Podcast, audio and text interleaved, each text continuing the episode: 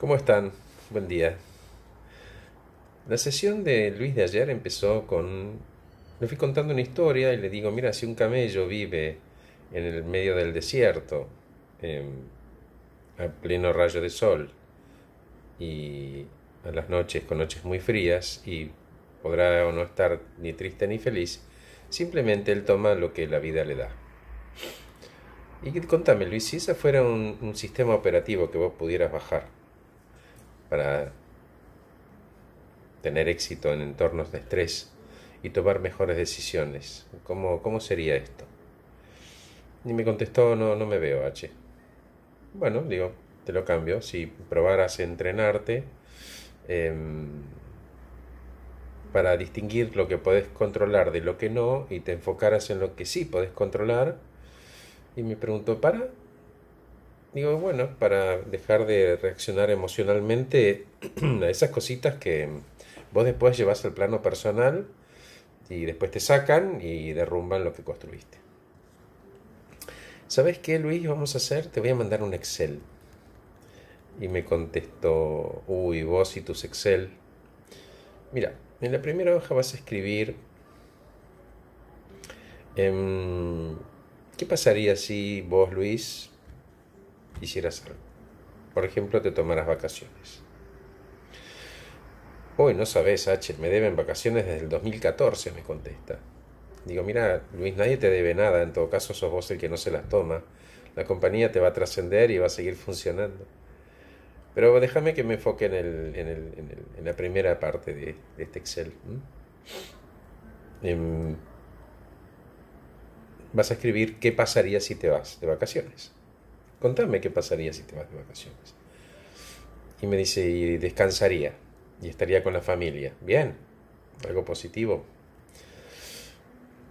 En la segunda hoja vas a escribir la catástrofe. ¿Qué, es lo peor que podría pasar si, si te vas de vacaciones? Por ejemplo, se caerían las ventas. En la tercera hoja vas a escribir cómo te anticiparías para que no se te caigan las ventas. Con acciones concretas, ¿eh? nada de zaraza, acciones concretas.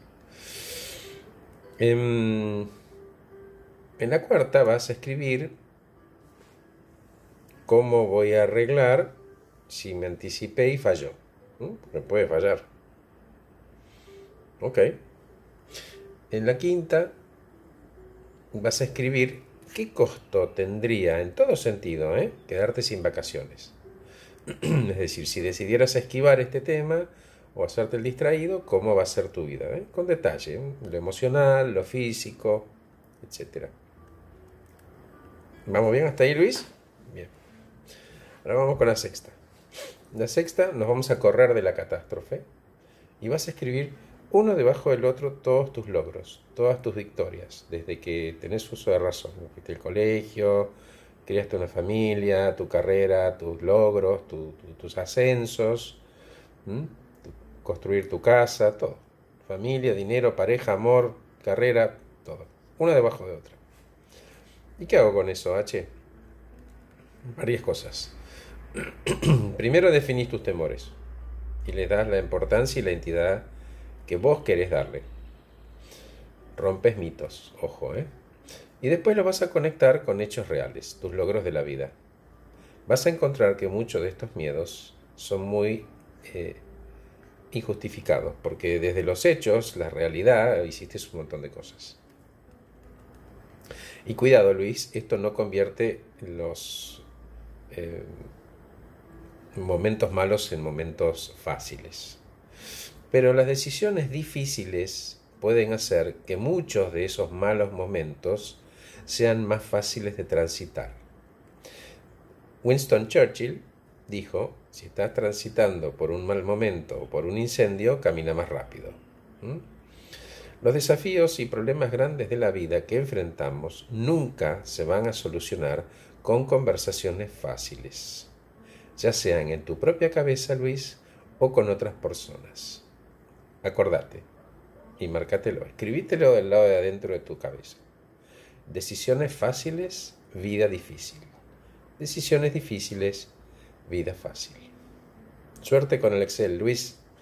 Gracias por escucharme. Que estén bien.